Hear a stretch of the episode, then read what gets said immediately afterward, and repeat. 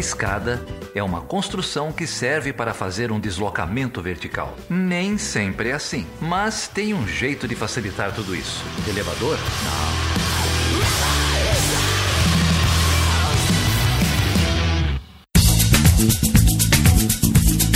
Seja bem-vindo e seja bem-vinda a mais uma edição do Chutando a Escada. O meu nome é Felipe Mendonça. E eu sou Geraldo Zaran. E hoje, Geraldo, a gente vai falar com quem, cara? Hoje a gente vai falar com a filósofa e escritora Márcia Tiburi. Que sonho, cara, que sonho ter Márcia Tiburi aqui, hein? Quem diria? Pois é, cara, pois é. A gente tentou esse contato ano passado, acabou não dando muito certo. Ela foi candidata ao governo do Rio pelo Partido dos Trabalhadores, mas quem persevera sempre alcança, né? É verdade, a gente tinha combinado de gravar com ela um pouquinho antes do anúncio, né? De que ela concorreria ao governo do, do estado do, do Rio de Janeiro pelo Partido dos Trabalhadores. Bom, agora topou, né, cara? Que bom. Topou e você não ouviu, né? então, eu vou explicar isso para os ouvintes desde já. Eu infelizmente não pude gravar, cara. Olha só, tô de coração partido. Mas eu tô feliz de, mesmo não tendo, é, mesmo não tendo feito parte da gravação, tô feliz de, de ter a Márcia Tiburi aqui naquilo que eu considero a minha casa. É isso aí, é isso aí. Uh, eu, eu, fiz essa gravação com a Carol Pavese, vocês vão ouvir ela aí é, no áudio. Ela infelizmente não pôde gravar a abertura aqui com a gente. Mas não se preocupa não, cara. Eu contei uns, umas histórias suas pra Márcia, uns causos seus aí. Fica triste não. Já rolou um áudio aí no grupo de apoiadores. Eu tô meio, eu tô meio nervoso, cara. O que, que você falou pra ela? Não, fica apreensivo não. Já já você vai descobrir. Ai, olha só. A Márcia é autora de inúmeros livros, né?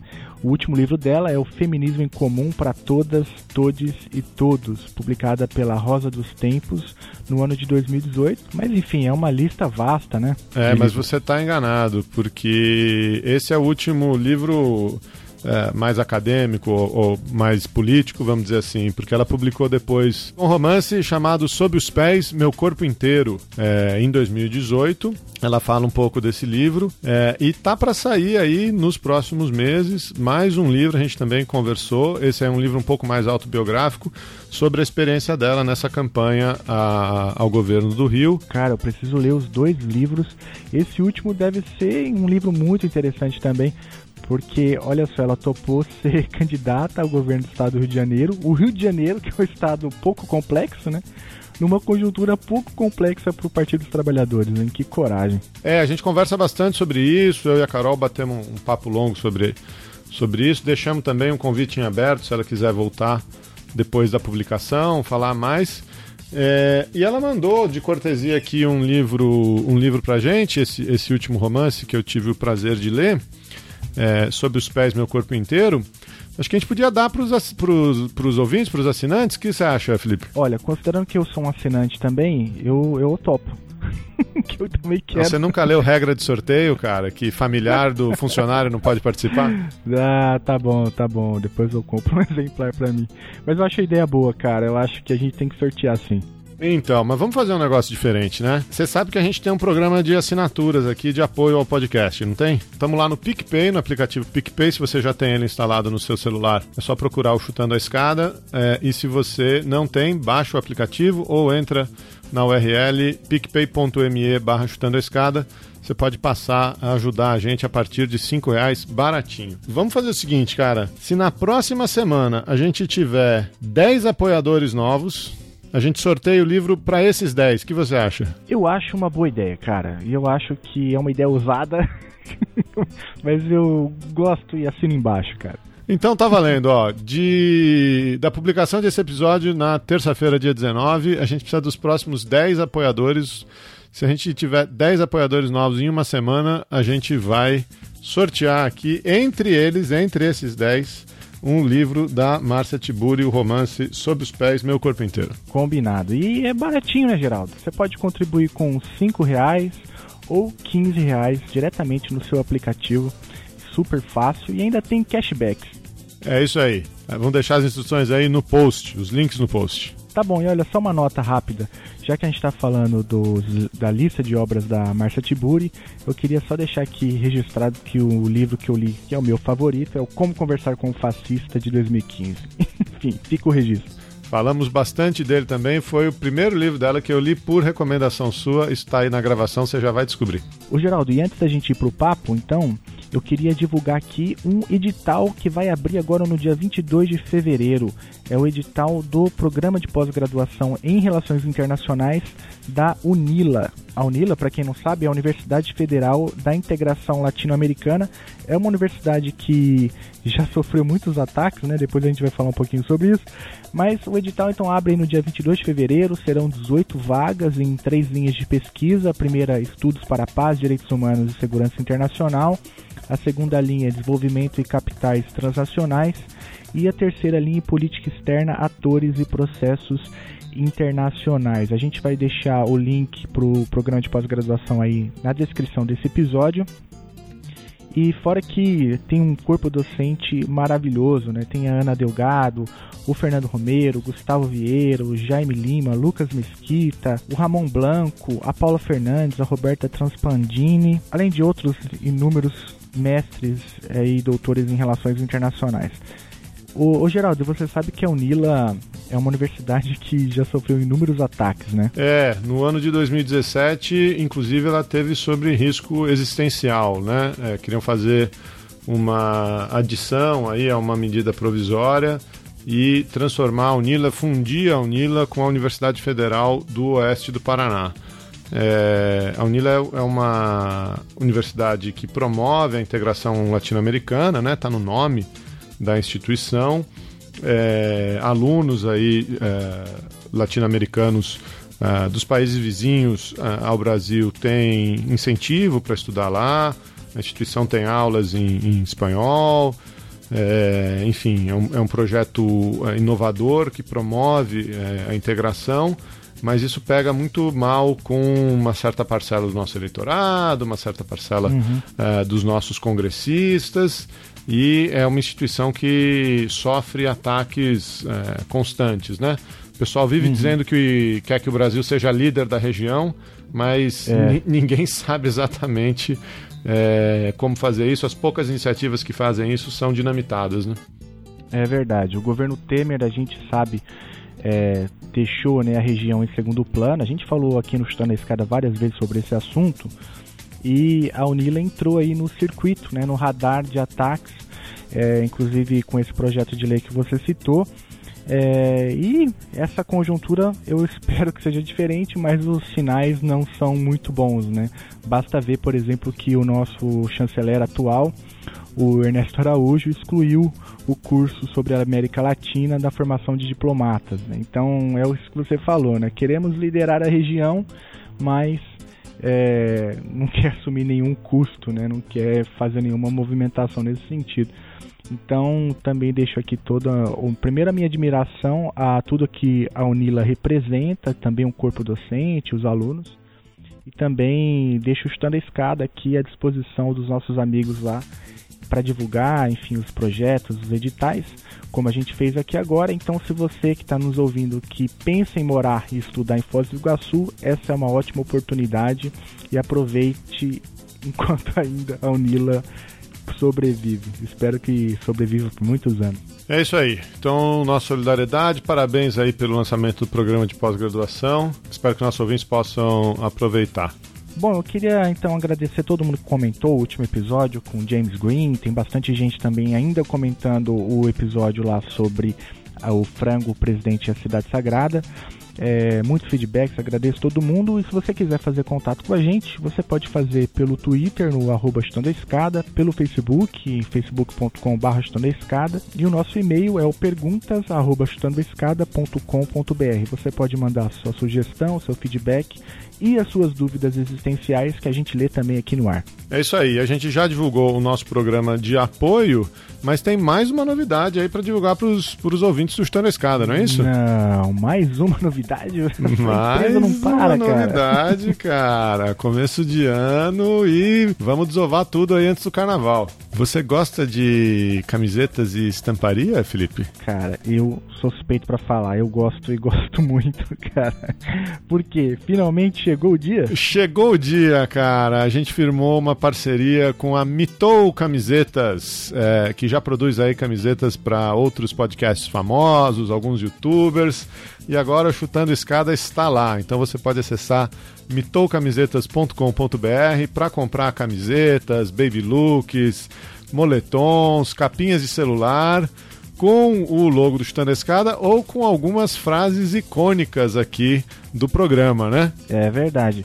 A gente ainda tá no começo, mas você já encontra lá a- uma camiseta que, com os dizeres: se eles globalizam a barbárie, a gente globaliza a resistência, que foi uma frase muito emblemática aí do- dos últimos episódios, né? Dos dois últimos episódios. E tem uma camiseta, já que a gente falou dele, né? É, tem uma, tem uma estampa lá do nosso ministro da magia, cara. O grande mestre dos, dos magos. O mestre dos magos, não, o ministro da magia, né? O Ernesto Araújo. Realismo mágico você vê por aqui também. Queria agradecer demais o Vinícius e o Wander lá da Mitou Camisetas, que ajudaram a gente aí nesse lançamento.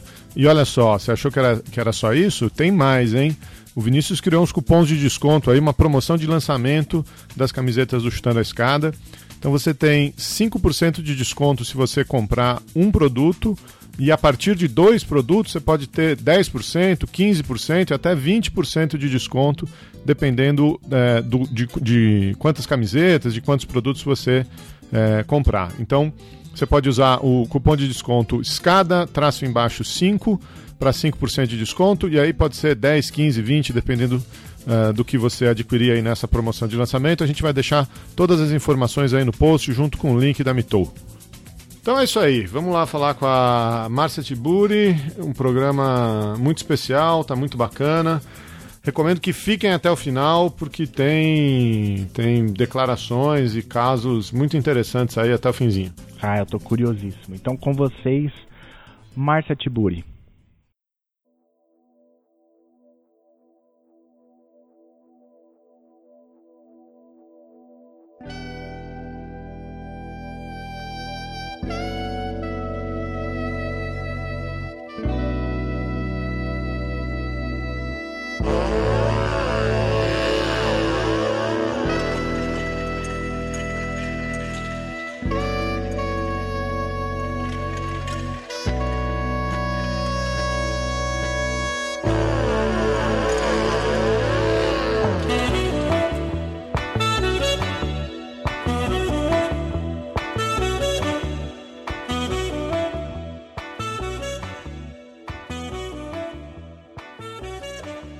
Então, Márcia, é um, é um enorme prazer te receber aqui. É, Não sei como você quer ser, ser apresentada, você já fez tanta coisa. Eu acho que pode dizer que eu sou escritora, filósofa. É, é isso que, que tenho feito da vida, escrever. E Filósofa, eu diria ativista. é. é, eu, não, eu não acho que eu sou ativista, não, sabe? Eu acho que eu sou uma. Eu fico, eu fico pensando e de vez em quando eu vou à prática, mas. É, é, eu acho que é, é uma coisa que realmente eu- é o que eu faço. Eu, eu, sou, eu sou uma. é, fui a minha vida inteira professora de filosofia. É, nesse momento vivo de escrever meus livros. E. É, Estou num, num momento de transição para outras coisas. Ah, só me candidatei, por exemplo, porque foi uma urgência. Não pretendo me candidatar novamente. É, e foi uma experiência da qual resultou um livro que vai ser publicado agora em março. Nesse livro eu conto vários aspectos da minha experiência, mas falo do Brasil de 2018 porque do Brasil anterior eu já tinha falado em um livro chamado Ridículo Político em outro livro chamado Como Conversar com um Fascista. Um pouco desse Brasil também eu tinha exposto de alguma maneira num pequeno livro chamado Feminismo em Comum. Então tenho pensado sempre a partir do Brasil e tentado pensar e, e refletir e expor algumas questões que possam cooperar com a reflexão nacional de quem está preocupado em pensar e entender os fenômenos políticos, sociais, éticos e, sobretudo, no meu caso, como professora de filosofia, os processos de, de pensamento, a construção da mentalidade, os, os jogos de linguagem que as pessoas estão jogando sem entender o que estão fazendo e questões desse tipo. Mas hoje em dia sou uma filósofa. e escritora de romances, né? Tem esse detalhe também. Fala de, no, de novo o nome do, do livro da campanha. O Delírio do Poder. E é um livro sobre psicopoder e sobre a loucura que, na qual as pessoas estão inseridas hoje e a partir da qual elas estão mobilizando as suas opiniões é, sem reflexão, sem conhecimento, muitas vezes, sem entendimento, é, com muito ódio, muito movidas por afetos negativos, tais como ódio, tais como a inveja, e expondo o seu inconsciente, é, esse inconsciente marcado justamente por esse tipo de afetos, de uma maneira ilimitada, de uma maneira sem controle, e, e, eu quis refletir sobre isso porque isso não, uh, esses aspectos da loucura, do delírio, é, são hoje devem ser tratados e avaliados uh, a partir de uma observação da sociedade, porque é a sociedade está vivendo isso. E eu quis discutir isso como um elemento que contribui para a construção dessa sociedade da desinformação. E acho que é bem é bem importante que a gente estude, analise a construção da desinformação, porque ela é útil ao sistema de poder e é por isso que eu quis é, analisar o delírio do poder, não o poder simplesmente como algo delirante, embora ele seja e possa levar as pessoas ao delírio, mas também o delírio no sentido de, no sentido de que ele serve ao poder, de que ele é um método do poder. Eu queria, não é porque antes da gente de eu começar a gravar aqui a gente, né, me apresentei e, e, e falei para você que ele perguntaria o que te fez virar feminista. Olha, era lógico, acho. Lógico. Eu estudava as mulheres, eu. Nesse livro Feminismo em Comum, eu conto um pouco dessa história, porque a gente de repente se conecta com o termo feminismo na nossa vida, e aí você vai olhar, mas por quê? De onde que isso veio, né?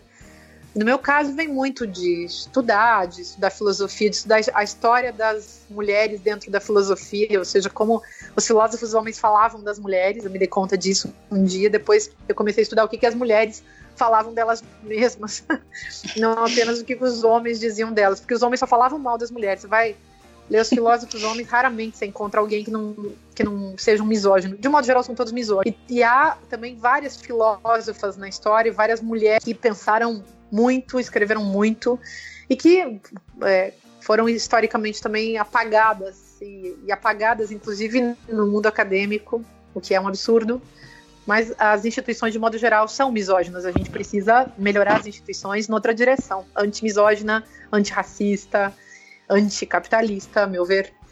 Bom, então, mas houve um momento, sim, que eu precisei dizer que eu era feminista, e eu me lembro muito bem disso, que foi naquele programa que eu fiz durante anos, que era o Saia Justa. Uhum. E, e por que isso? Imagina, naquela época, isso aí já faz 2004, 2005. É nessa época, mais ou menos, e faz muito tempo. Então, não, a gente não estava nessa onda feminista, da moda feminista do Brasil e nem no mundo.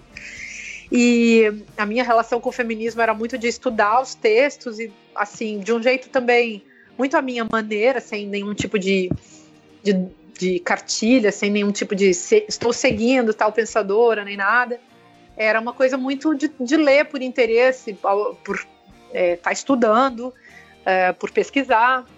E, e, eu me lembro de ter começado a observar as minhas próprias colegas sempre com um discurso de naturalização. Eu me lembro muito disso, elas falavam naquela época: mulher assim, homem assado. Isso começou hum.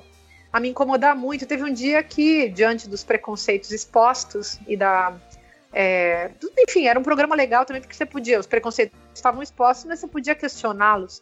Isso, aquilo ali era rico, era, era bonito para o público que estava assistindo. E aí eu acabei falando isso, né? Foi ali que eu falei que eu era feminista. E, e, acho que historicamente, sei lá, só por agora deve. Eu não assisto televisão faz muitos anos, aliás, desde antes de Saia Justa já não assistia, não tenho esse objeto em casa há muitos anos. Mas é, eu me lembro assim que eu acho que hoje em dia talvez as, as, as jovens aí estejam. É, várias dessas jovens, aliás, que estão na televisão foram minhas alunas, e várias das atrizes, apresentadores e tal. E, e hoje elas dizem sou feminista, talvez digam na televisão, não sei porque eu não assisto, mas algumas se apresentam, se colocam de maneira feminista e isso é maravilhoso. Mas na minha época, dizer uma coisa dessas era.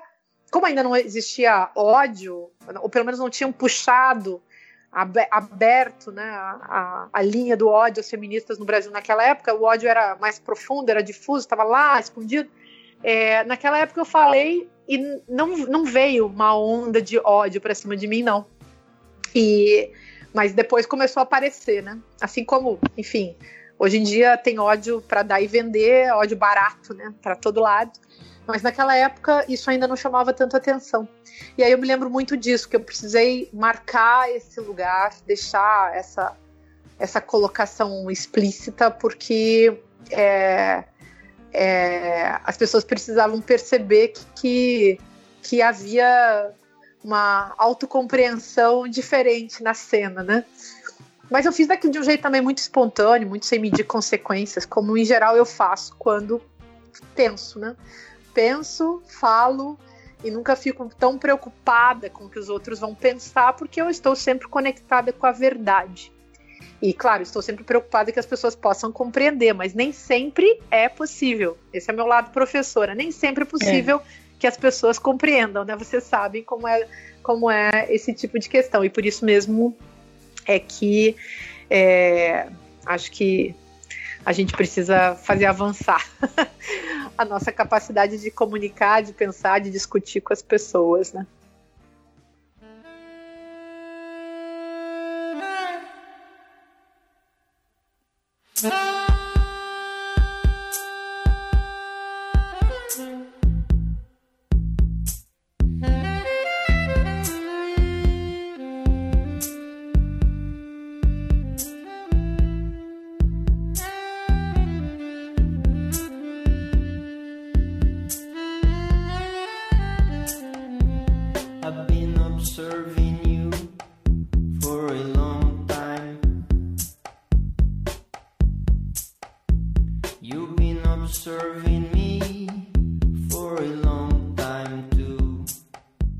Primeiro livro seu que eu li foi é, Como Conversar com um Fascista. E eu li estimulado pelo Felipe, que é esse, o, o, outro host aqui do, do Chutando Escada, Felipe Mendonça, que já conhecia o seu trabalho, é um fã seu. É, inclusive, ele conta que você não deve sab saber disso, mas que ele é, acho que conversou com você num fórum de, de ativistas, ou talvez pela promoção de um, de um livro seu, que você foi uma das grandes responsáveis pelo nascimento desse podcast. Oh, que lindo! Não sabia, não. Não lembrava, não. Eu não lembro, não lembro dessa história, mas fico feliz em saber. Que ele pra mandou, alguma coisa servir, então. Te mandou uma mensagem dizendo que tinha uma ideia, que não sabia como é, falar com a sociedade, mas tinha uma ideia de fazer um podcast. Tá que você deu uma hora apoio, mandou ele fazer mesmo, ah, alguma coisa assim. demais. assim. ele não costuma contar muito essa história, mas um dia ele deixou, deixou escapar. Mas eu, enfim, por, por, por é, até estímulo dele, eu fui ler o, o, o, Como Conversar com um Fascista. E te confesso é, que fui ler um pouco ressabiado, porque eu achei o título. Conheci, conhecia você é, de passagem, de, sabia que você tinha feito programas na TV, tinha divulgado é, filosofia com, com alguns programas menor, filosofia pop e tal. Mas eu achei o título muito chamativo, né? Como conversar com um fascista. Achei um título é, quase, sei lá, desses livros de, de autoajuda, de. E, e, e, fui ler meio ressabiado, né? E eu encontrei uhum. ali um, um e logo nas primeiras páginas já todo, tudo que eu tava com, tudo que eu tinha ressabiado já se desfez, porque eu encontrei ali um tratado de, de, de filosofia é, muito profundo e uma uma reflexão sobre, sobre a nossa sociedade, sobre o discurso e o diálogo, né? Eu acho que é, tem a ver também com um pouco isso que você está falando do, uh, do delírio do poder, da, da desinformação. Mas a, a, primeira coisa que eu ia te perguntar era se, se você que escolheu o nome do livro ou se foi uma coisa do seu editor. Bom, olha só. Então, isso tem uma história também. Primeiro, queria mandar um abraço para o Felipe. Queria é, dizer para você que também quero agradecer pela leitura e agradecer por você me contar essa história, porque uma das marcas da minha história de vida, se algum dia eu for escrever uma autobiografia, eu vou colocar isso, é que as pessoas têm muito preconceito, muita reserva em relação a mim. É, e eu acho que isso tem a ver com o, o desde criança, desde criança, não é a primeira vez que alguém me diz, desde a minha adolescência, várias amigas que eu tive, ao longo da vida sempre tem alguém que chega e me diz é, eu não gostava de você. Eu sei que você não está me falando isso, né? Mas, é, mas é, muitas pessoas falam assim comigo e eu atribuo isso ao fato de que eu acho que eu, o meu jeito de ser no mundo, assim, é meio, meio de viver nas margens e atravessando uh, fronteiras proibidas. Então, eu fazia. Era professora de universidade, mas ia fazer televisão. É, e, por exemplo, né? É, sou, escrevo acadêmico, mas depois resolvo escrever popular. É, escrevo em revista acadêmica, mas resolvo escrever em revista tipo a Cult, sei lá. É, faço blog, é, dou, dou, entrevista, sei lá, falo com as pessoas, estou lá, de repente, numa vida de, de escritora, de professora, resolvo ser candidata. Estou filiada no PSOL, resolvo me filiar no PT. Não estou filiada em lugar nenhum, resolvo me filiar no PSOL. Então, eu sempre é, tive, a, digamos, atitudes que são, são, são de, de atravessar fronteiras uh, meio proibidas e aí borrar um pouco essas fronteiras também e deixar as pessoas meio confusas. E então tem muita gente realmente, eu já vi gente dizendo assim, eu não eu não li, não quero ler e sei que é uma merda. Nem nunca leu nada meu, entendeu?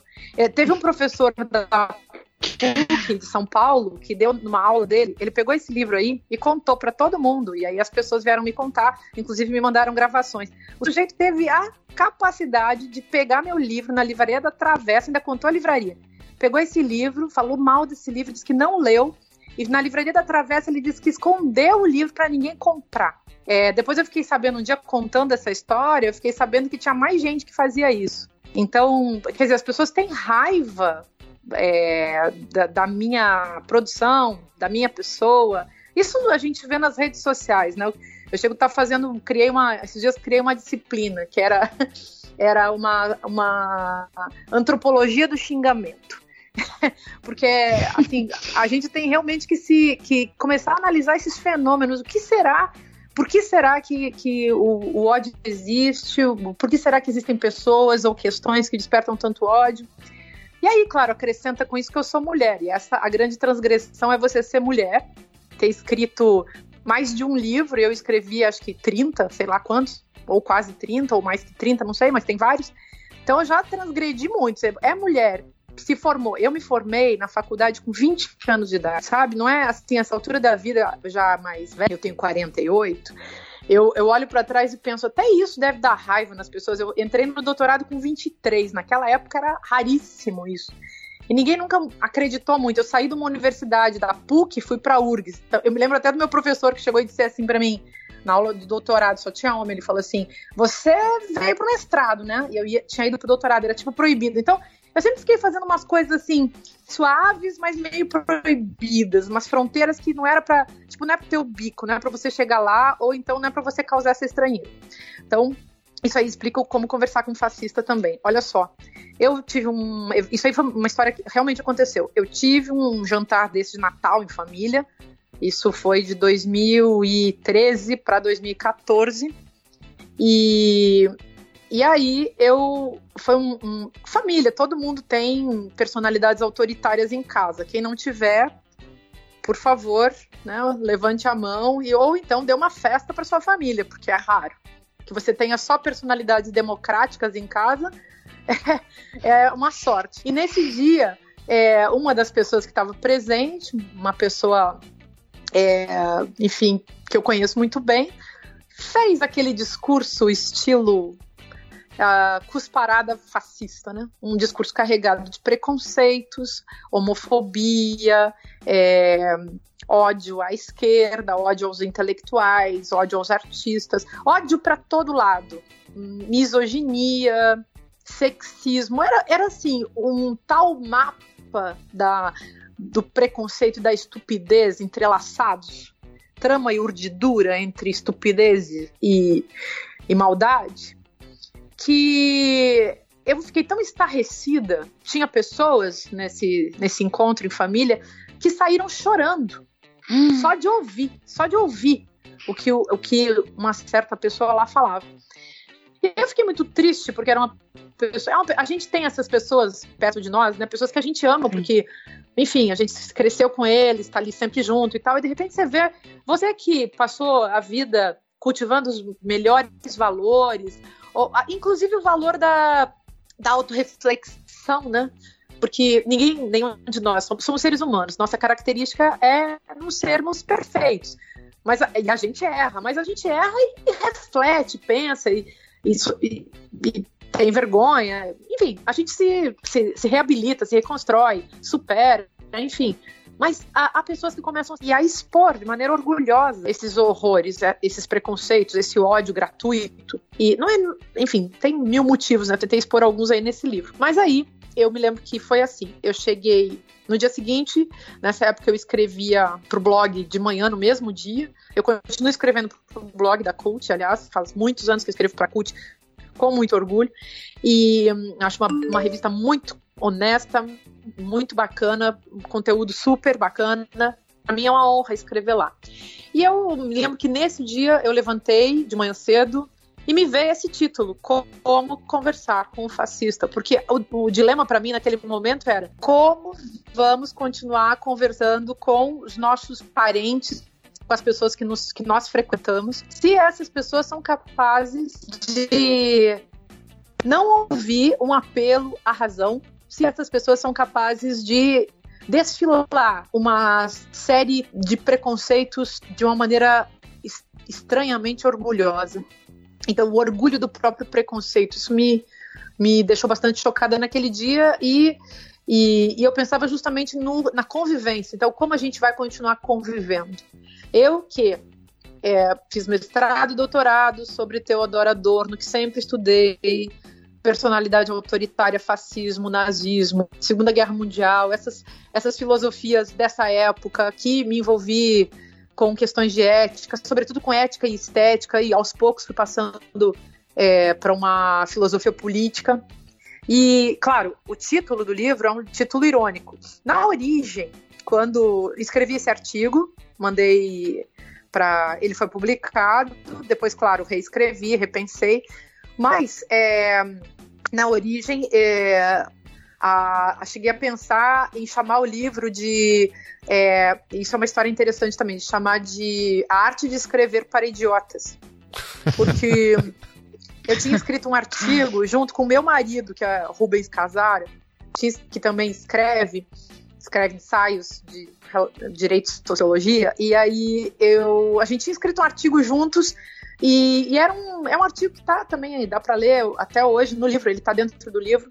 Só que o meu editor naquela época, o editor da Record, disse assim: Márcia, não podemos usar esse título porque o idiota é, é monopólio de um escritor da casa.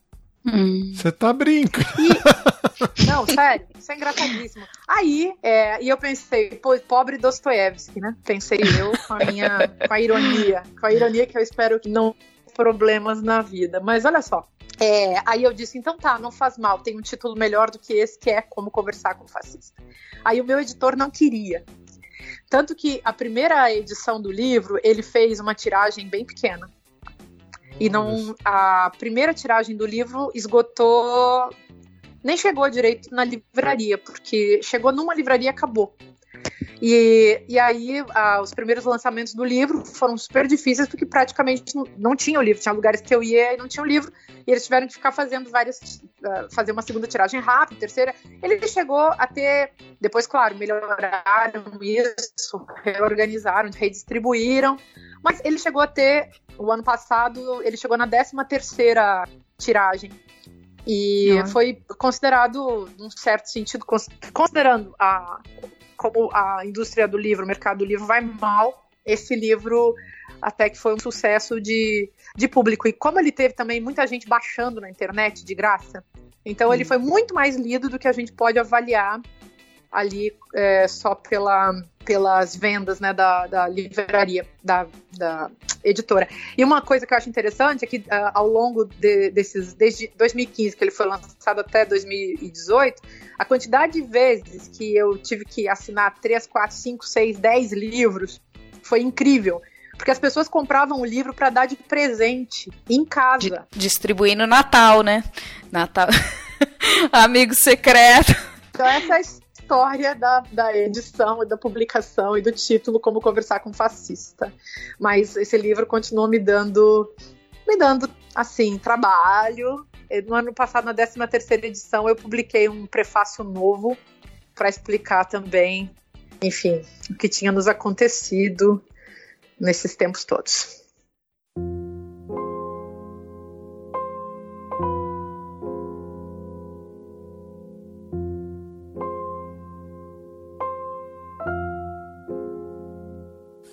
Me socorrer precisamente, ele é o relator prevento de todos os recursos que decorrem da operação. Ele está envolvido. Credo! Eu não vou sentar ele... com esse cara, Jeremir. Gente, acabei de ser, de encontrar aqui em Cataguiri. Tô fora, meu. Tá Sério? louco? Vou embora, Jeremir. Sério? Tá louco? Tá doido, meu. Esse... É Nossa, eu vou chamar um psiquiatra. Tô fora. Desculpa, gente. Não dá pra mim. É mesmo, Márcia? Nossa, me avisa a próxima vez quem tu convida pro seu programa. Surgiu a oportunidade de trazê-lo. Deus me livre, é. Deus, que as deusas me livrem disso. Tenho vergonha de estar aqui. Cara, eu gosto tanto de ti, mas eu não falo com pessoas assim que são indecentes, que são perigosas. Tenho até medo de estar aqui. Tô indo embora.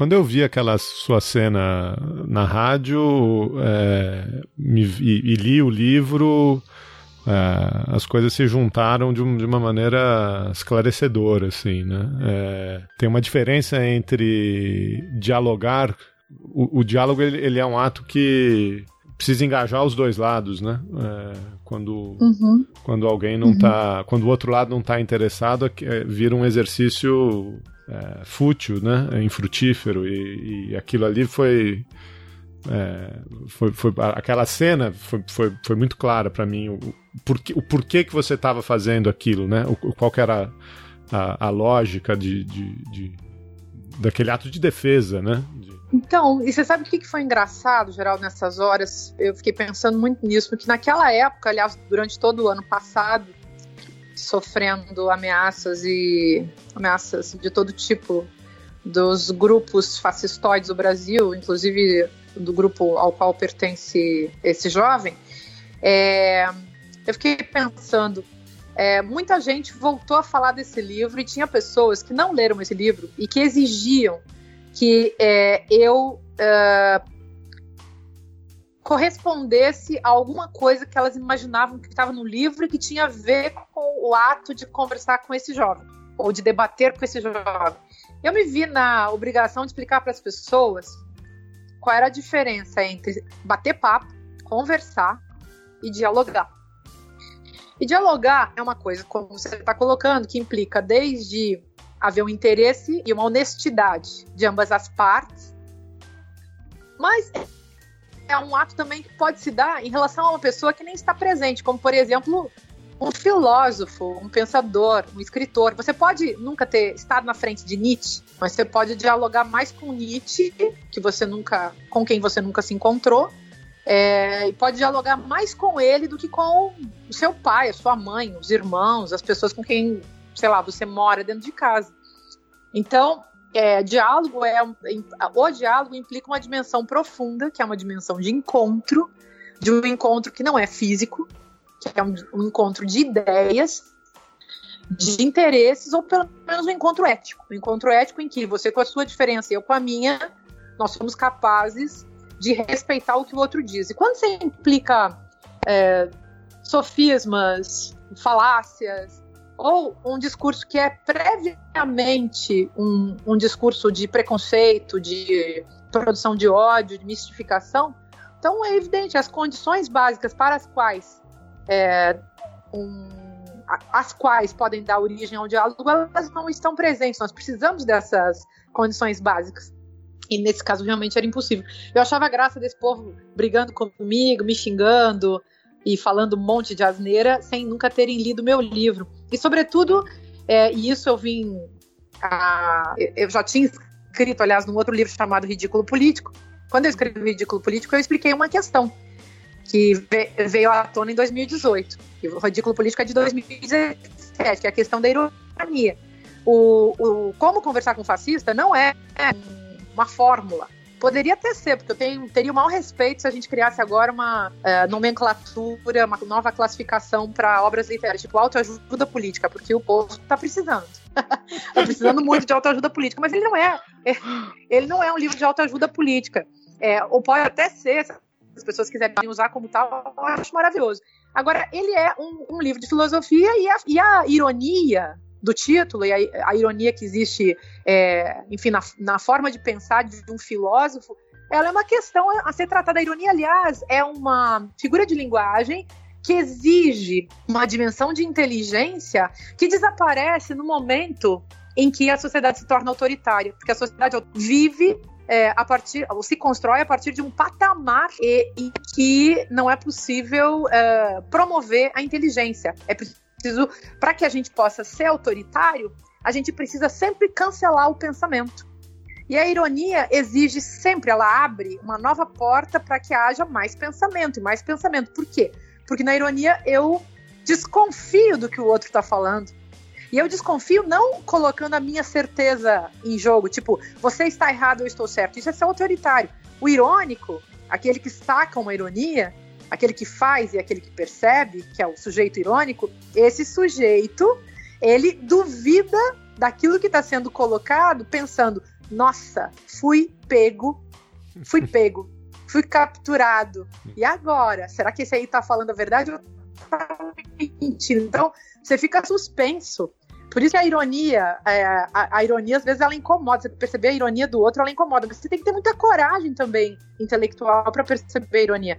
O povo podia ler o Kierkegaard para falar sobre isso. Agora, não tem como um autoritário autoritário ser irônico. Quando um autoritário tenta ser irônico, ele vira cínico. E o ridículo político é, aliás, sobre isso, né?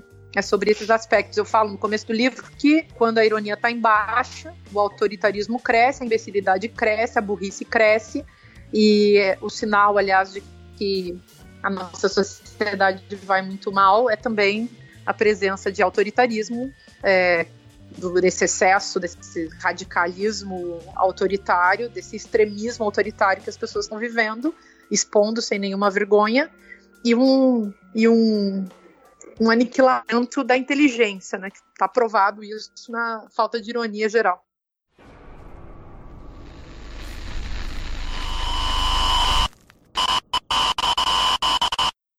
Meu nome é Arthur Cioli. Você está ouvindo Chutando a Escada, um podcast que fala sobre política internacional e divulgação científica. Para mais chutes de escada como esse, apoie você também esse projeto. Acesse www.chutandoaescada.com.br/apoio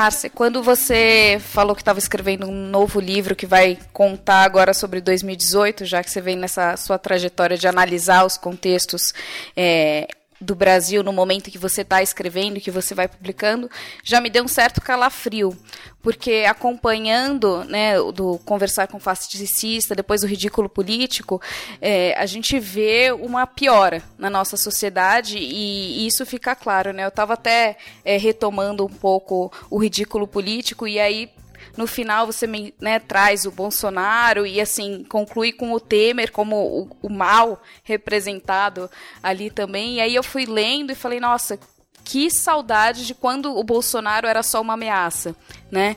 Que saudades quando ele era só um deputado medíocre e, e escroto, misógino lá mas só mais um, né? É, e aí a gente, e isso me fez refletir muito sobre, assim, naquela época era só uma ameaça e hoje já é, já é uma materialização desse mal, né?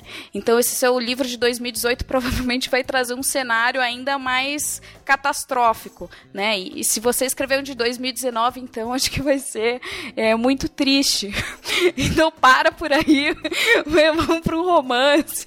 Mas assim, é, qual é a sua associação a, a, ao fazer essas reflexões e ver que você está construindo uma narrativa de um Brasil que que na nossa leitura piora, né? Numa sociedade que fica mais doente. E, e nessa sua fase, bom, acho que o livro já está concluído, mas como você se sentiu fazendo essas reflexões, né? Pois é, Carol, que pergunta interessante, que análise interessante dessa sequência. E eu acho que esses últimos ensaios, a partir realmente do, do Como Conversar com o Fascista, que já é um livro que nasce do, do Filosofia Prática, né? Filosofia Prática, que é um livro sobre ética, vida cotidiana e vida virtual. Esse, esse é um livro que, digamos, era mais complexo, mais complicado de ler, e, mas ali já estava a, a, análise da, da personalidade autoritária.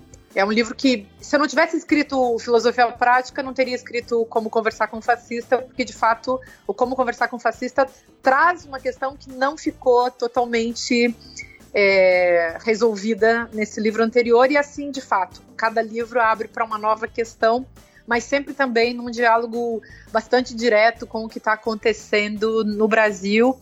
O Brasil também considerado como uma sociedade que vive o efeito os, os efeitos de uma ordem internacional para qual nós precisamos, a qual nós precisamos ficar bem atentos, que é uma ordem é, neoliberal, de um capitalismo neoliberal e mais que isso, né? Hoje já falamos de ultra neoliberalismo, porque existe uma exacerbação, uma radicalização bastante perversa é, desse, dessa, dessa forma de atuar, dessa sistematização, enfim, do, do jogo do capital que é um jogo perverso, porque não é apenas um jogo econômico, em que pese que seja fundamentalmente um jogo econômico, e esse econômico deve ser compreendido no sentido. É um jogo econômico que só funciona se funcionar também como um jogo de linguagem, na ordem do simbólico, na ordem do imaginário. E, portanto, é uma das teses fundamentais que já existia no, no Ridículo, ou no primeiro livro, no Como Conversar com o Fascista,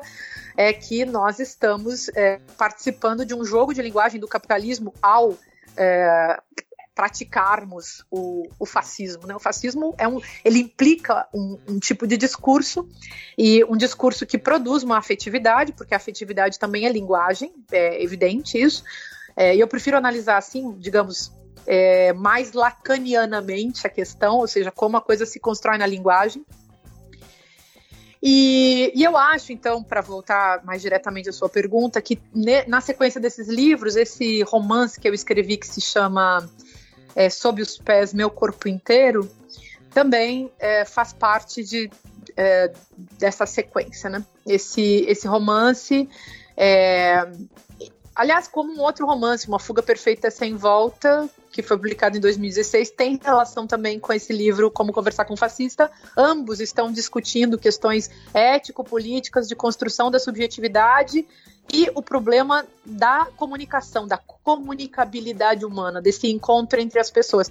É, um livro discute a teoria desse desencontro, a impossibilidade de conversar com um fascista, e no romance eu trabalho justamente a, uma narrativa ficcional, a partir dessa ideia de que as pessoas mesmo relacionadas, muitas vezes elas não se encontram.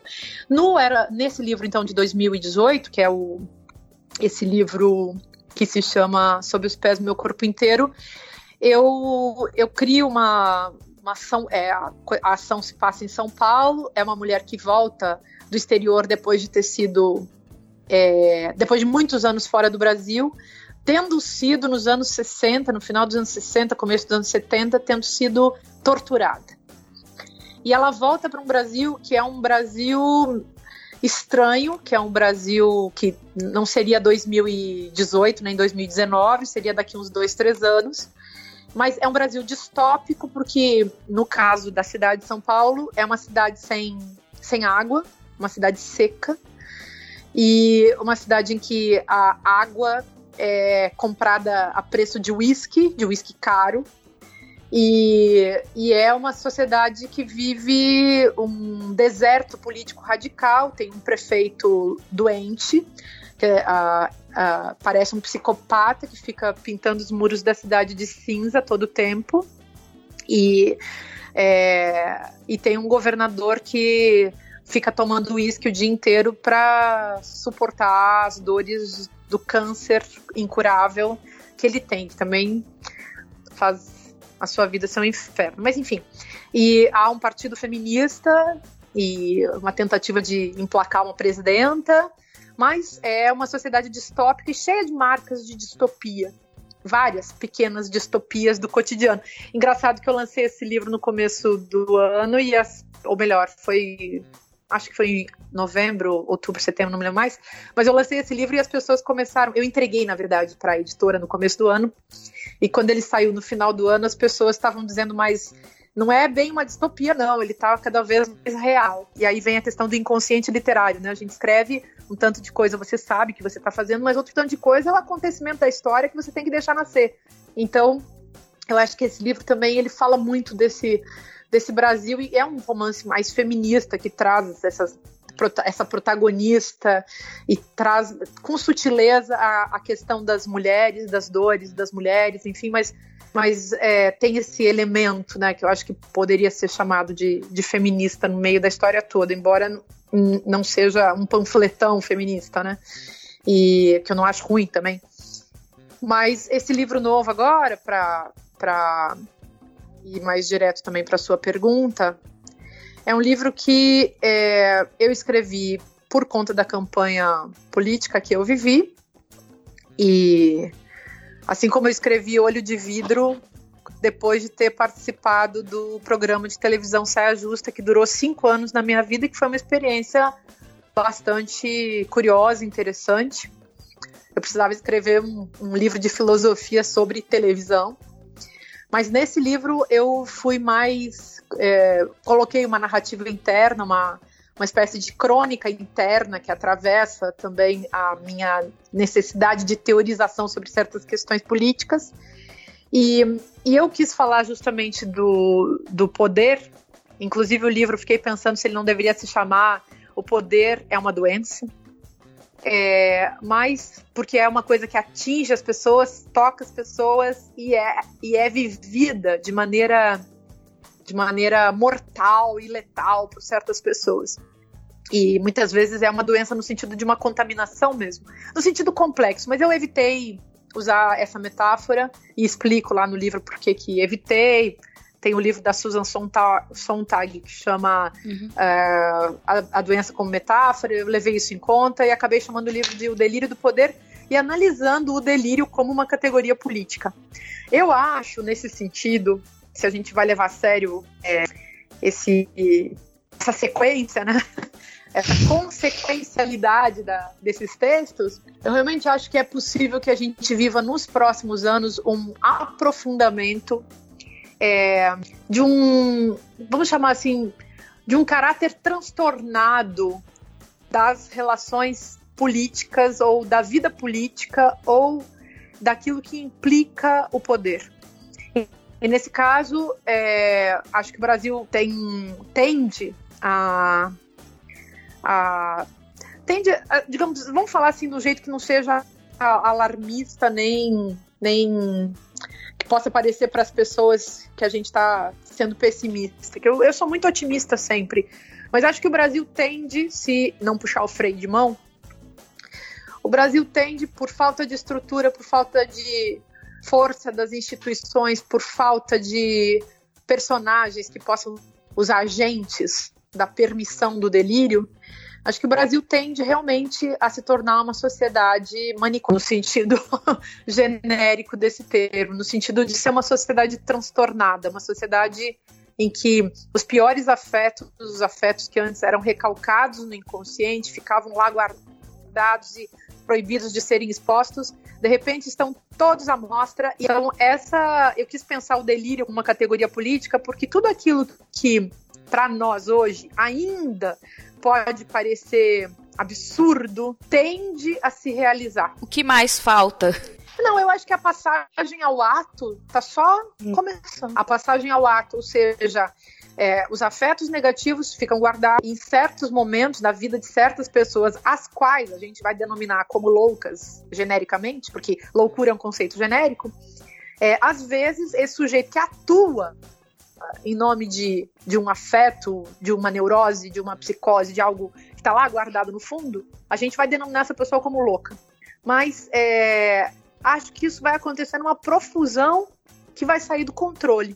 Então, uh, aquela velha narrativa de Machado de Assis, do alienista, talvez passe a ser a nossa nova narrativa. Quem vai permanecer lúcido no meio dessa loucura toda? Para falar um termo aí que é importante para toda a esquerda, para todo mundo que ama a democracia, o termo resistência. O que é resistir? O que vai ser resistir? Hoje, resistir pode ser insistir na, no Lula livre, insistir na democracia, isso é uma tarefa, mas existem muitas formas de resistir. Você pode resistir insistindo nos direitos humanos, na democracia, no Lula livre, no que quer que seja, no quem matou Marielle. A gente vai continuar insistindo e essa insistência no discurso na, e nas práticas ligados a esses discursos. Isso tudo é muito importante, isso é resistir com certeza, mas talvez manter-se lúcido. Então, talvez no futuro, num futuro bem próximo, manter lúcido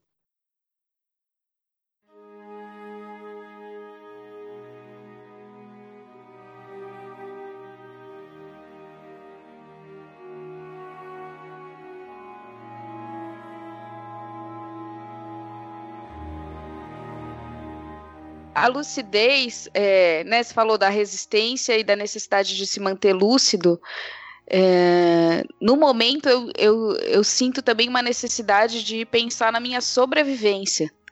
Uhum, né, a sobrevivência física, assim, não só. Uh, porque a re, resistir é, nesse para mim tem uma conotação não, não só individual, mas tem uma conotação de resistir a essa mudança de uma maneira coletiva, né? Uhum. É, e, e, eu acho que essa, esse, o medo que eu sinto né, dessas transformações e do seu próximo livro tem a ver justamente com essa coisa se agravar, como você pontou muito bem, né, de dessa violência ela se materializar para além do discurso, que é uma coisa que a gente já tem vivenciado, né, no uhum. aumento dos índices de feminicídio, de LGBTcídio. Então, assim, a gente já tá, eu acho que já está nesse processo, né?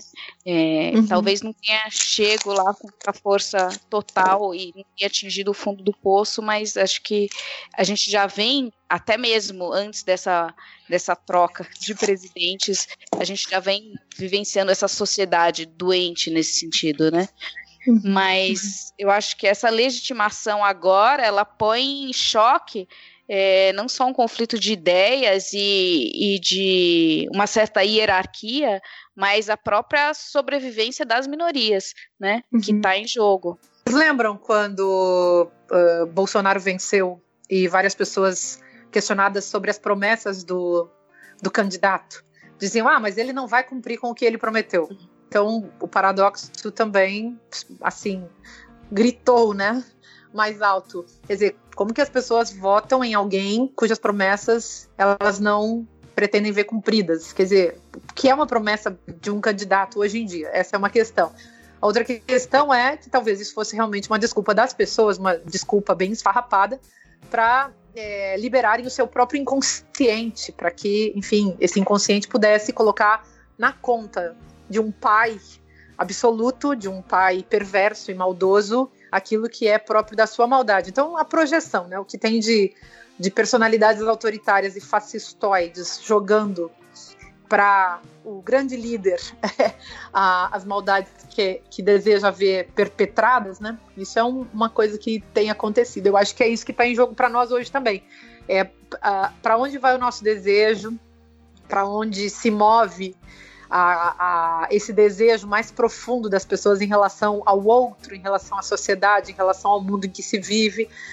Eu, nessas horas, sou muito freudiana, acredito muito que tem um embate, sim, inconsciente entre Eros e Thanatos, entre o desejo de vida e o desejo de morte, entre Eros, né, como um princípio de alegria, vitalidade, criação, invenção da vida, e uma vontade de prostração e de acabar com tudo justamente por medo da morte. Então é uma coisa muito mais profunda e que de jeito nenhum a gente vai conseguir abordar isso na cultura brasileira como um todo. Agora, em termos muito concretos, né, na nossa vida diária, eu acho realmente que nós precisamos criar muitas estratégias, muitas, é, muitos caminhos é, para não sucumbirmos, inclusive fisicamente. Tem muita gente morrendo de tristeza, tem gente morrendo de depressão, tem gente se matando, tem gente matando os outros. E, e, e, um dos convites, enfim, que esse sistema simbólico, que esse jogo de linguagem perverso é, tem convidado as, as pessoas, né, no sentido simbólico e imaginário, é a depressão e a, e a melancolia. Então, é, a meu ver, é preciso manter a alma viva para que o corpo se mantenha vivo, e aí a gente precisa realmente ter muita luz. Eu acho que a lucidez pode nos salvar. Se a gente tiver inteligência, estratégia e uma afetividade saudável que nos permite, é, nessa junção desses, desses aspectos todos, construir caminhos. Construir caminhos sempre se dá com as outras pessoas. Agora, isso tem que ter estratégia. Você não pode simplesmente. É que nem. Mulher sabe o que, que é isso, né? A gente sabe, por exemplo, que não pode sair andando sozinha à noite em determinados lugares, que a gente tem que andar com as outras. Isso é uma questão de sobrevivência para as mulheres. Porque as mulheres são sempre ameaçadas na rua.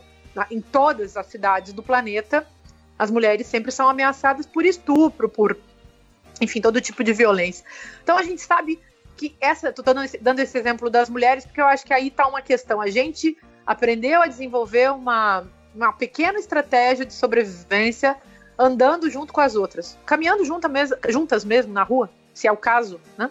E não andarmos sozinhas. É, então, nós precisamos também, acho que, é, construir isso ao nível das coletividades, construir coletividades, construir o estar junto, construir o acompanhar, redes de apoio nacionais, internacionais, municipais. Os, os, grupos que sobrevivem são os grupos que organizam esse tipo de coisa diante das ameaças de matança, que são as mais variadas, que vêm dos mais diversos algozes. No caso do Brasil, a gente está vivendo isso de maneira explícita por parte do governo.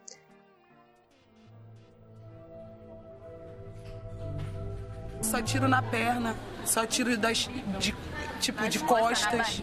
Só tiro assim. Isso é uma execução. Chegar numa favela e matar mais de 13 pessoas. Isso é uma execução. E ele ainda passou e falou assim: da, é, da boa próxima tarde, vez. Boa tarde, cidadão. Da próxima vez não vai ser 10, vai ser 20. Ele sai quebrando as coisas dos outros, entra dentro da casa de morador, come, rouba as coisas de morador. Eles fazem de tudo um pouco dentro dessa comunidade.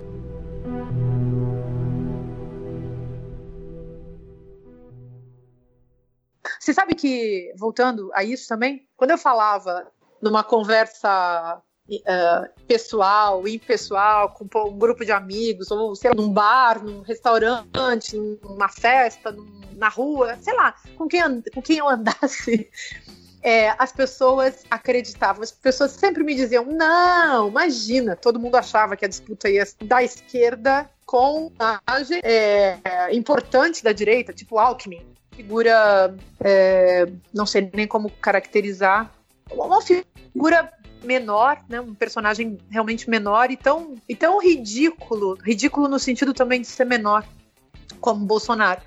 Mas é, o vislumbre é, desse espaço aberto, desse vazio é, no qual plantar essa semente de perfídia E isso eu já vislumbrava porque eu estudo as mentalidades, né? Então, como esse esvaziamento do espírito, o esvaziamento da linguagem, o esvaziamento da subjetividade, ele é um, é um lugar vazio no qual você pode colocar qualquer coisa. E é muito mais fácil você colocar uma coisa insignificante do que uma coisa complexa. Então, é, acho que se a gente não mudar a mentalidade das pessoas, se a gente não mudar mentalidade considerada como um, uma construção que envolve razão e sensibilidade, vamos dizer assim, para usar dois termos bem conhecidos.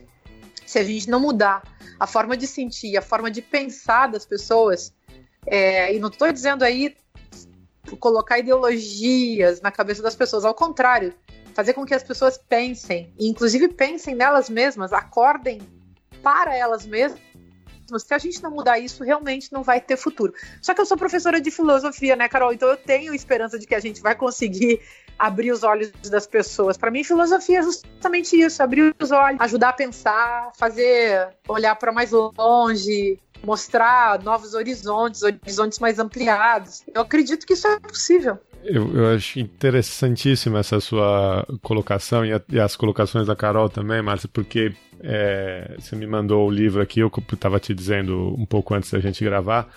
É, eu comecei a ler esse último romance, né, o, o Sob os Pés Meu Corpo Inteiro, é, não terminei ainda, mas eu estou muito mais angustiado com o seu romance do que com os seus livros de filosofia, eu tenho que te dizer.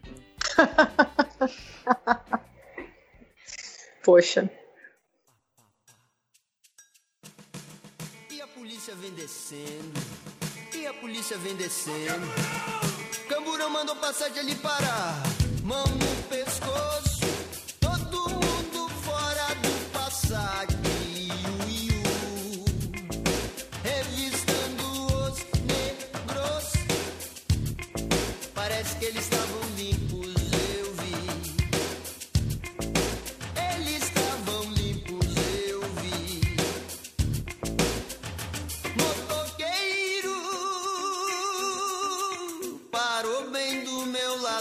Ele disse assim: É duro ser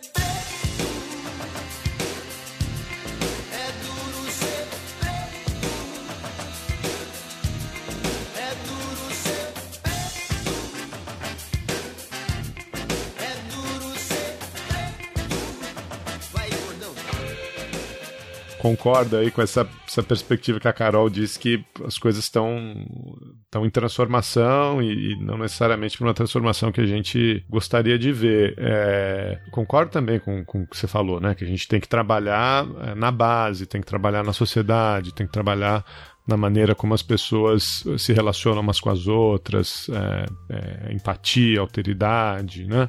pra, é anterior até a, a, qualquer ideologia ou qualquer posicionamento político. É, mas, da minha perspectiva de, de cientista político, de analista das relações internacionais e olhando uh, o que está acontecendo no Brasil, olhando o que está acontecendo no mundo, eu acho que de 2016 para eu também tive amigos e analistas, gente até que é, é paga para dar esse tipo de perspectiva, né, dizendo que não, a, a, o Bolsonaro não vai chegar, a direita não vai chegar, vai ser PT versus PSDB, etc, etc. É. Mas o que eu, a maneira como eu enxergo é que de 2016 para frente, todas as, todas as cartas estão estão no ar, né? Todas as portas foram abertas. É, você teve o, o, referendo do Brexit, a eleição do Trump, e eu sou especialista em Estados Unidos, a eleição do Trump eu errei, né?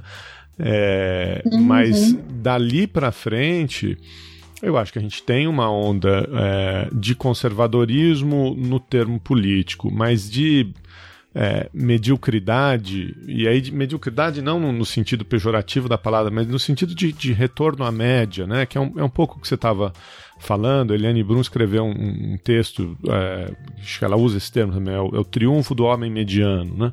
É, isso é um, é um movimento que está acontecendo mundo afora, que tem a ver com desinformação, que tem a ver com é, indisposição para o diálogo. É, e eu não sei se a gente chegou é, no ápice desse movimento ainda. Eu temo que não. Né? É, é. E eu acho que a, a gente ainda tem um, um, um ápice para depois fazer a curva, para depois conseguir é, uhum. começar a trabalhar. E aí, queria te ouvir sobre isso e te ouvir também sobre, você mencionou de passagem, é, a sua decisão de concorrer ao governo do Rio é, no ano passado. Né? Se tem um pouco a ver com esse seu é, otimismo na, na, na prática. Era uma, uma pessoa que tem a sua trajetória reconhecida, etc entrar nesse contexto, entrar na vida política, numa batalha que muitos diriam que era uma batalha perdida para o governo do Rio. É, como é que foi isso, né? Bom, eu, eu, eu explico é, nesse livro novo. Agora eu fiquei pensando na Carol. Carol, é, você tem que ver a pesquisa que eu estou fazendo para o livro que eu vou lançar em 2020. Ai, não. Aí, ai, não. É, agora Deixa eu perguntar uma coisa antes. A campanha acabou em novembro. O, o livro já está pronto? É, eu terminei. É que assim, eu a campanha terminou. Para mim, terminou em outubro. Sim, a verdade. do Haddad. Então verdade. eu comecei a escrever no dia seguinte. Eu funciono, minha cabeça é de escritora, então eu funciono, a minha cabeça está sempre escrevendo. Então quando eu fui, sentei para botar o negócio todo no papel, eu já estava com uma ideia bem geral. Depois também eu, eu escrevo compulsivamente, do, nem durmo, né? Fico escrevendo que nem uma louca. Então, acho que é um livro de, sei lá, vai sair umas 250 páginas, talvez, por aí mais ou menos, talvez um pouco menos. E, e eu escrevi durante novembro e dezembro. Então, dia 3, 3 de, de janeiro, eu entreguei o livro e comecei um romance é um, o romance. Romance eu tô, eu tô realmente me divertindo, tô descobrindo um monte de coisa. O romance é outra história que outra hora eu conto. Mas o livro que eu tô fazendo para 2020 é um livro sobre machismo, religião e capitalismo. Olha. E, e é um livro em que eu fico estudando neopentecostalismo. Então, querida. Genial, vou adorar. A, a coisa tá indo lá, naquele lugar. É, né? É. E, bom, mais a, a história da campanha. É, de fato, pode parecer, aí faz parte né, da história de minha vida e do meu modo de viver, atravessando fronteiras proibidas. Primeiro me desfilio, primeiro um dia me filiei no PSOL em 2013, em 2017 me desfiliei do PSOL, em 2018 me filio ao PT, há essa conversa com Lula, esse esse chamado é uma, uma coisa que, é, enfim, não podia deixar de, de atender. Considerando o quê? Considerando que o Brasil realmente estava escada abaixo, né?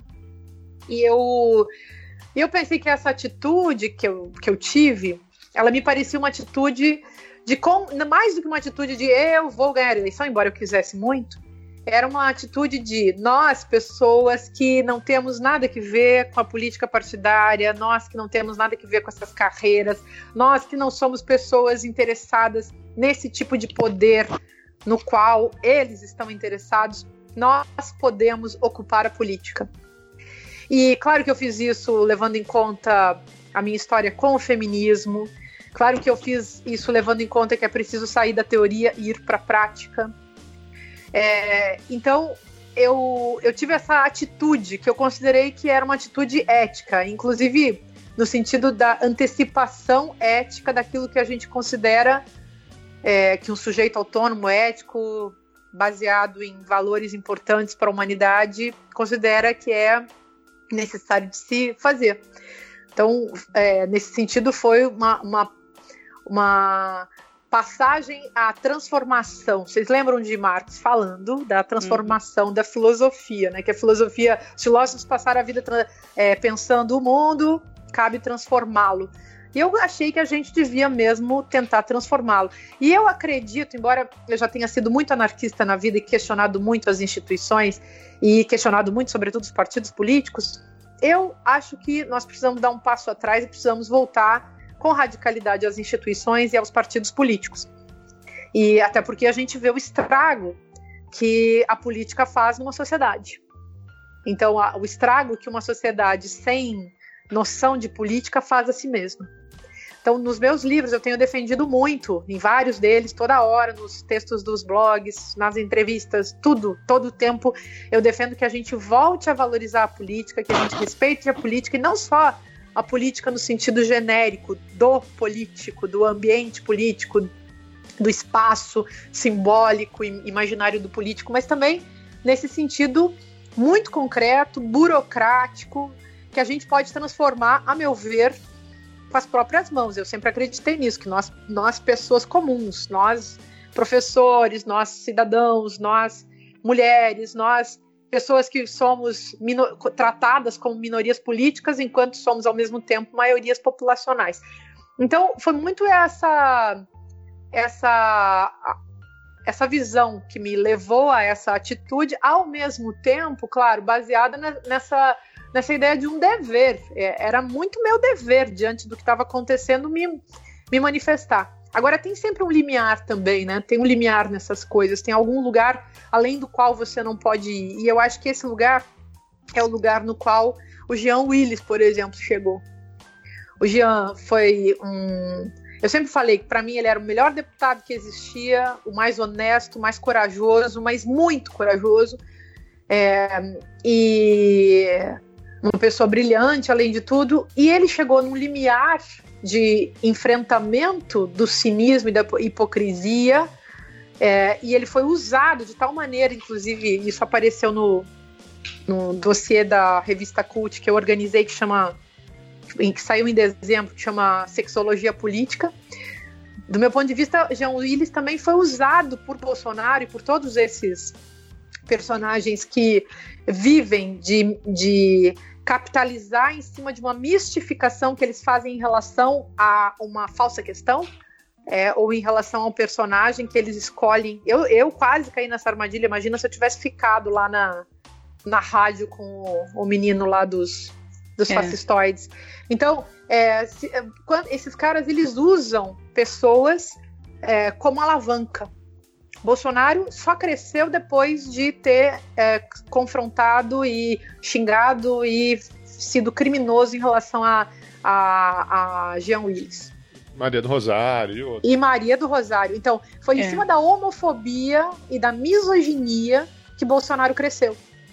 É, o Jean Willis e Maria do Rosário não cresceram politicamente, mas Bolsonaro cresceu. Por quê? Porque ele usou essas figuras como fator de alavanca para, enfim, mistificar bastante, portanto, capitalizar com os preconceitos, inclusive que ele mesmo estava gerando, né? Porque a, a, pessoa nem sabe que ela tem aquele preconceito e o, o personagem em questão vai lá e autoriza e chama e convida a esse jogo de linguagem do preconceito, que é um jogo afetivo, né?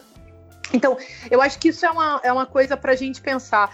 Nós que somos cidadãos responsáveis, cidadãs responsáveis, preocupados, atentos, é, é hora da gente ocupar esse espaço, porque se ele não for ocupado por nós, vai ser ocupado por figuras abjetas, é, maldosas, sem ética, cínicas, como a gente está vendo hoje. Então, o meu otimismo vem também de acreditar que no limite as pessoas, percebendo que nós estamos no limite, as pessoas vão criar coragem e vão lutar de maneira muito mais radical do que têm lutado até agora. E aí eu acho que as pessoas precisam mesmo sair de, de, sair dos seus lugares todos quaisquer que sejam de conforto, porque quem está hoje na luta, na militância, no ativismo é porque não está mais na zona de conforto e tem bastante gente. Mas existe muita gente que ainda está na sua vidinha burguesa, mas vai acabar essa vidinha burguesa porque a, o novo regime ele implica miséria, lama, desgraça, violência, maldade para todos. Essa é a única democracia que essa gente vai conhecer, a partilha da desgraça. Então, eu acredito realmente que as pessoas vão, vão acordando e vão perceber e vão e vão atuar. Então, essa é a minha esperança. Como, enfim, esse esse congresso, né? O nosso congresso hoje é um congresso bizarro, mas já há vários personagens que há anos atrás não estariam ali, eles já estão aparecendo. É claro que a extrema-direita cresce e aparece, mas eu acho que a extrema-direita, ou ela vai destruir tudo, e a gente vai chegar nesse, nesse extremo, ou se destruirá tudo num nível absurdo em que talvez não, não sobre muita coisa para contar a história, ou é, haverá realmente um despertar da lucidez a partir dessa ação das pessoas que pensam, que percebem que nós precisamos nos envolver com política e de maneira ativa, nos ocupando realmente, ocupando o espaço da política em todos os seus níveis e setores. E a partir dessa, dessa ação de muita gente, porque está cheio de gente muito do bem no Brasil, né? Muita gente boa, muita gente honesta, muita gente lúcida, muita gente querendo a democracia, muita gente querendo respeito à diferença, respeito aos direitos. E, e, eu ainda confio assim que a gente possa ter uma reviravolta e que não demore tanto tempo, em que pese que realmente seja muito possível que a gente vá até limiares como Auschwitz, como, como houve Auschwitz, como houve a ditadura militar. Não digo nem Auschwitz nem a ditadura militar, que são apenas exemplos históricos, mas novas formas muito perversas de destruição em massa. Então, o povo que vive nas favelas, os jovens negros que hoje são assassinados massivamente, sabem do que eu estou falando, mas isso pode atingir cada vez números maiores, mais gente, e se a gente não puxar esse freio de mão. Então, eu estou aqui é, confiando que uh, a, a gente vai conseguir puxar esse freio de mão. Mas é. Eu não sei ainda se, se é mais desejo meu, é, que, se é o meu desejo que constrói essa intuição, né? Ou se é medo de que tudo fique muito pior e e que a gente então não saiba mesmo para onde ir. Acho que para isso é necessário retomar um trabalho de base também, né? Você falou das, das instituições e, e de uma retomada é, do poder e aí né, e aí também sua trajetória né, na, na, candidatura, mas acho que o que se perdeu e o que permitiu com que, com que essas pessoas ganhassem espaço, com que essa intolerância ganhasse espaço, foi justamente essa falta de trabalho de base né? Na minha leitura, acho que é necessário retomar a isso e, e isso faz com que essa estrada seja mais longa, né? Mas, Carol, tem duas coisas, né? De um lado é o trabalho de base, de outro é o trabalho na instituição. Não tem base que vá dar conta de, de dezenas de anos de avanço é, de uma produção da personalidade autoritária a partir é, da construção do discurso. Os, os meios de produção do esvaziamento da subjetividade trabalharam muito. Então, é, se a gente não tiver uma instituição que chegue de vai ter escola, sabe? Se a gente não tiver uma, um estado que chegue de vai ter, vai ter escola, vai ter uma televisão honesta, vai ter jornal honesto. Assim, num, numa quantidade capaz de dar conta dos, dos nossos milhões né, de habitantes. Uhum. A gente vai ter, vai ter escola sim, vai ter universidade para todo mundo sim. Não vai ser universidade para elite, não. Vai ser para todos, de novo, e cada vez mais. Se a gente não tiver uma institucionalidade que dê conta disso, eu não acredito que um trabalho de base sozinho vá dar conta. Porque a, o próprio cidadão que podia estar tá indo para uma militância diária, lutar no seu bairro pelos seus direitos, está prostrado diante da televisão, está lá recebendo no WhatsApp aquela miséria de fake news na qual ele acredita. Então, a gente precisa juntar duas forças. De um lado, uhum. é, em termos muito práticos, é, é juntar o trabalho dos movimentos, dos coletivos, da ação não partidária, com a ação partidária para ocupar o espaço do poder institucional. A gente precisa de um outro judiciário também. Não dá para ter esse STF. Não, não tem como sustentar uma, uma democracia com esse STF. Não tem como é, sustentar uma democracia com é, esses juízes que não respeitam a Constituição. Então, é, qualquer juiz que não respeita a Constituição não poderia ocupar um cargo de juiz no Brasil, porque a, a, a Constituição tem que estar acima das vontadezinhas do indivíduo. Isso a gente teria que assegurar. Quem teria que assegurar isso é um Estado, um Estado que respeita os seus cidadãos e respeita o direito a, de cada cidadão. Eu acho que esse é o problema. A gente precisa pensar em juntar, em construir uhum. metodologias que nos permitam reunir aquilo que ficou separado até aqui. E aí entra também a questão da, da esquerda, né? Eu, na minha experiência, Eu acho que uma. Aliás, vocês nem estão me perguntando sobre isso, talvez eu nem deva falar. Mas eu acho que a nossa esquerda também precisa se repensar com profundidade. Precisa fazer uma, uma autoanálise. E não estou nem falando de autocrítica, acho que é uma autoanálise. Toda a nossa esquerda precisa de muita autoanálise, toda. Sobretudo a, a esquerda a esquerda que não quer se unir.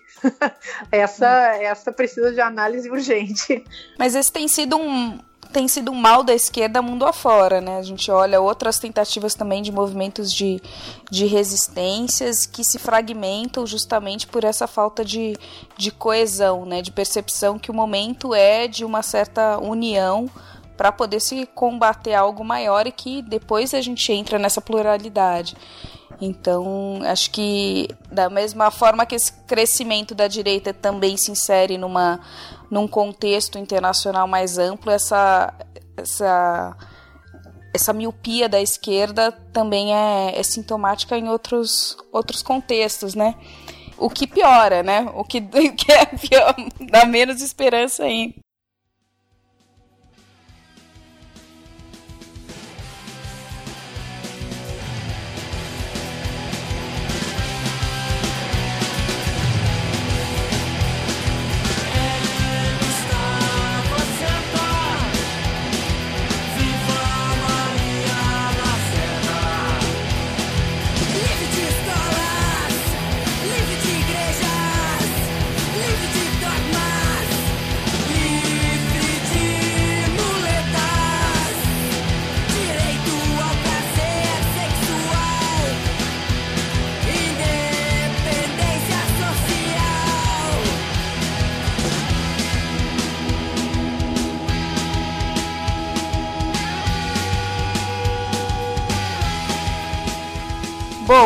Você fugiu um pouco da sua da sua experiência pessoal, assim, nessa. Eu queria ouvir um pouco como foi, é, né?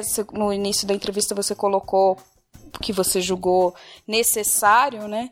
É, se candidatar e, e, participar desse processo, é, mas do ponto de vista pessoal, como foi essa vivência, assim que que traumas e, e, conquistas isso te trouxe e, e ser uma mulher, como isso pesou nesse processo? Então, aí é, você sabe que eu nem me coloco esse tipo de questão. Bom que você está colocando para mim, porque eu realmente não me coloco. eu sou muito. Assim, se eu for falar do que, que me interessa pessoalmente, uh, se eu pensar, se eu considerar o pessoal no sentido do, do meu prazer, do meu egoísmo, do meu individualismo, que eu gosto de fazer da vida é escrever e desenhar. Ponto. De vez em quando eu gosto de cozinhar. Ponto. Eu sou. Eu sou.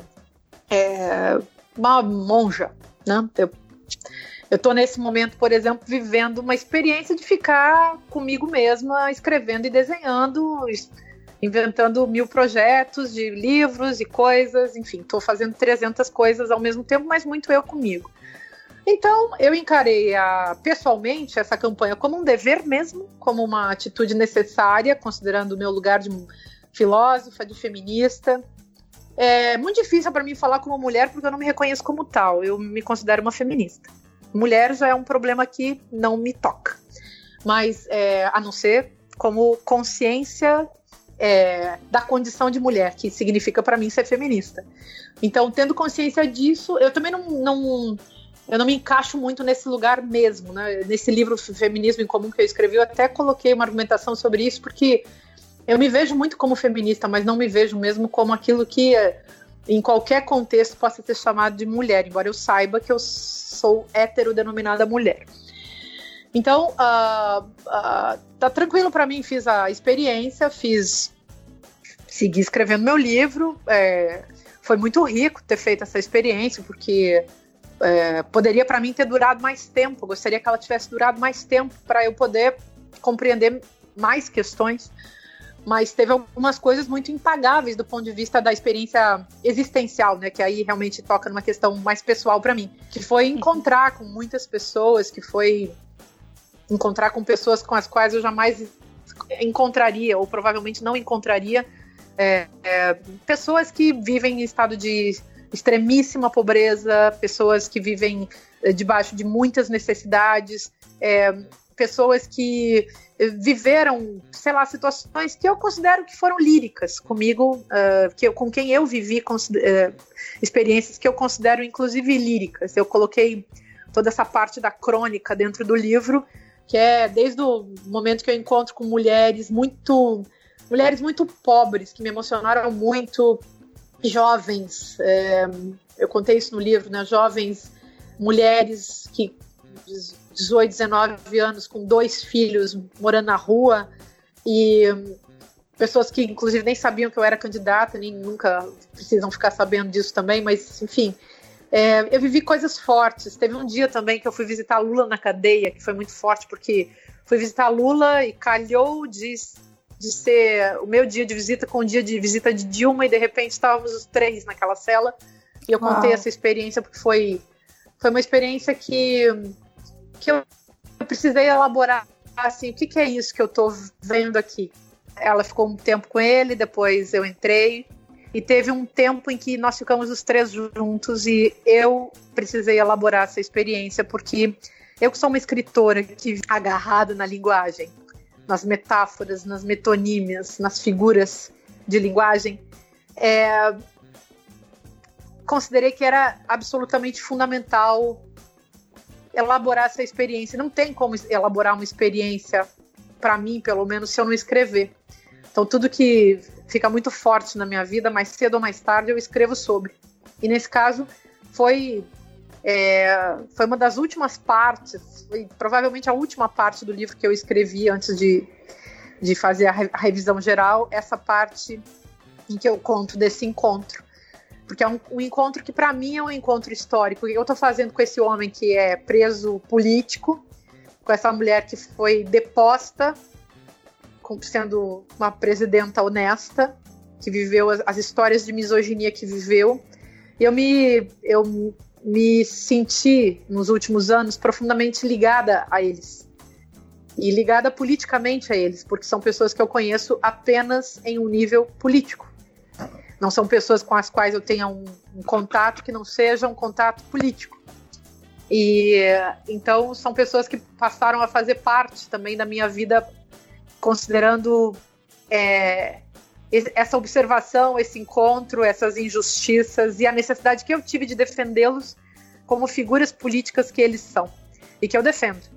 E os preços que eu também pago por defendê-los, mas que é, são impagáveis para o meu, meu espírito, para o meu coração. Então, não há problema nenhum é, com os preços pagos, porque são preços que, enfim, nos dão, vamos dizer assim, garantem a nossa dignidade, né? Eu me sinto muito feliz de defender Lula, de defender Dilma, de defender assim a, a minha dignidade e a dignidade daqueles que é, consideram o direito, a justiça, é, o Brasil, a nação, a verdade, sobretudo, é, como uma questão fundamental para que a vida possa continuar, possa continuar, possa seguir, e possa ainda nos mostrar, enfim, que alguma coisa importa numa sociedade em que tudo virou mercadoria, em que tudo tem preço, mas as coisas perderam o valor, né? Uma sociedade cínica. Bom, Marcelo, a gente não vai, não vai te perguntar mais nada sobre a campanha de 18, a gente vai esperar o livro sair, vai ler, vai divulgar aqui. Obrigada. E quem sabe a gente bata mais um papo, te faça algumas.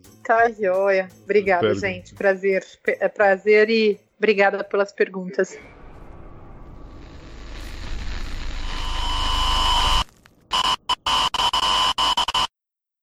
Oi, meu nome é Silvia e eu apoio o Chutando a Escada, um podcast de política internacional e divulgação científica. Precisamos de mais apoiadores para continuar dando chutes como esse. Para saber mais e participar do nosso grupo de apoiadores, acesse www.chutandoaescada.com.br/apoio.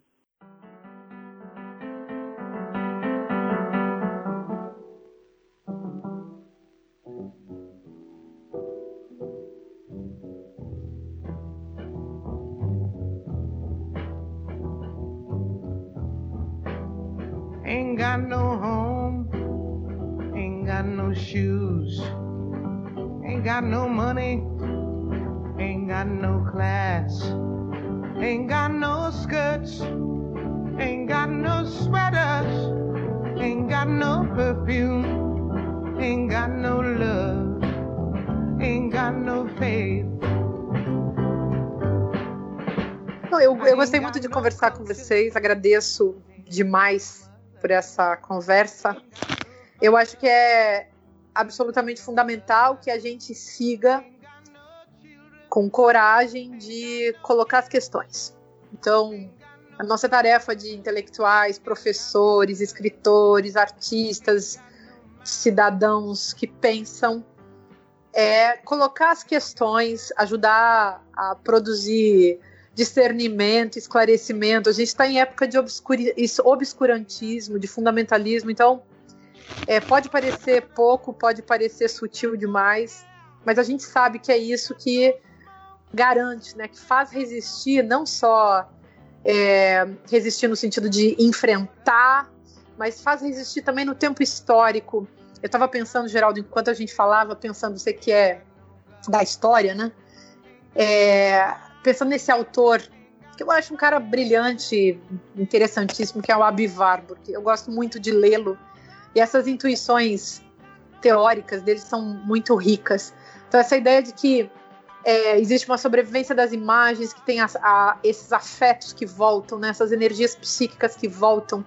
E eu fico pensando, a, a lucidez, a inteligência, a linguagem voltada para o esclarecimento, para o discernimento, para a análise, para a crítica, é o que é o que garante que a gente pode continuar vivendo a revelia do eterno retorno do recalcado, né? Que é esse ódio todo que volta cada vez que ele é manipulado pelos por aqueles que se consideram donos do poder, né? Que transformam o poder em violência. Então, eu, assim, se eu puder dizer uma, uma coisa para as pessoas, para elas guardarem e, e seguirem refletindo e levando adiante as suas vidas, é que elas é, pensem muito, reflitam muito e promovam a lucidez, o esclarecimento, o discernimento.